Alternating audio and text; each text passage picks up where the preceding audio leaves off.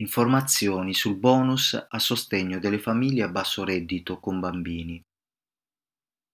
Il governo giapponese ha deciso di dare un assegno di 50.000 yen per bambino alle famiglie a basso reddito. I bonus precedenti spettavano solo alle madri o ai padri single. A causa del protrarsi della situazione di emergenza dovuta alla diffusione del Covid-19, il governo aiuterà le famiglie a basso reddito.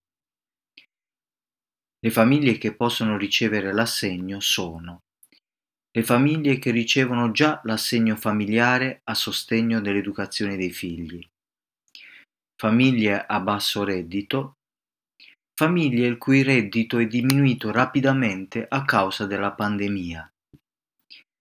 L'assegno ammonta ad una cifra di 50.000 yen per bambino.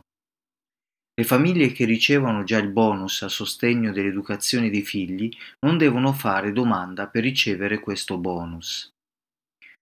Riceveranno il denaro a maggio e il denaro verrà trasferito sullo stesso conto dell'assegno familiare per l'educazione dei figli. Invece, per quanto riguarda le famiglie a basso reddito e quelle il cui reddito è diminuito improvvisamente, sono tenuti a presentare la richiesta. La domanda andrà fatta alla prefettura o alla città in cui la famiglia abita. Il governo non ha ancora spiegato come andrà presentata la domanda e quando il fondo sarà disponibile.